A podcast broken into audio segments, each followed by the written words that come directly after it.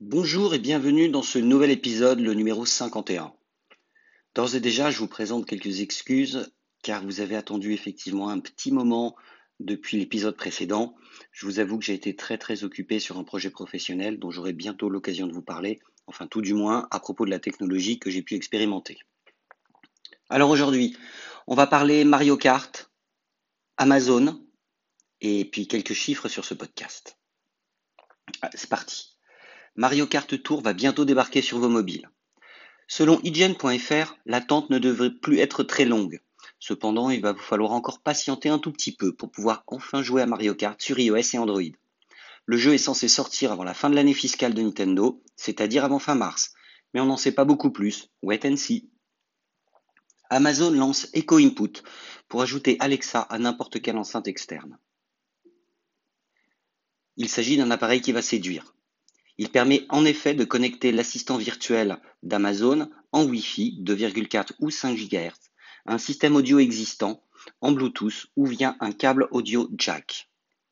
Sous la forme d'un petit galet de 1200 mm d'épaisseur à peu près, Echo Input est équipé de quatre microphones et intègre la technologie ESP pour Echo Spatial Perception, qui peut déterminer l'écho le plus proche de vous et qui répondra à votre requête.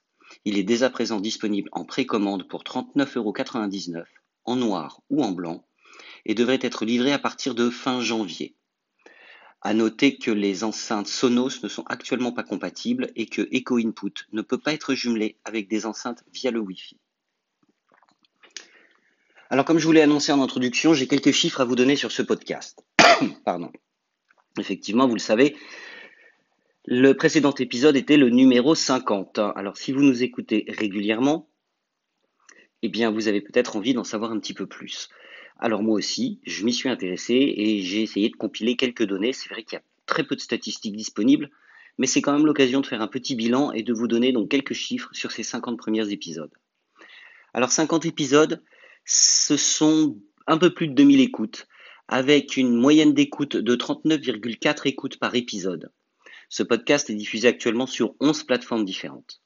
Majoritairement, vous nous écoutez sur Android, toutes apps et services confondus. C'est l'épisode numéro 16 qui a eu le plus de succès et vous êtes sinon une dizaine à écouter notre podcast dans votre flash briefing d'Amazon Alexa chaque jour. Merci à vous.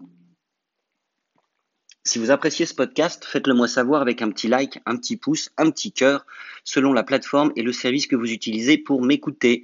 Il est donc disponible sur Encore, Apple Podcast, Google Podcast, Spotify, Breaker, Castbox, Overcast, Pocketcast, Podbean, Radio Public et Stitcher. Voilà, c'est tout pour aujourd'hui. Je vous souhaite une excellente journée et je vous donne rendez-vous très vite pour un prochain épisode.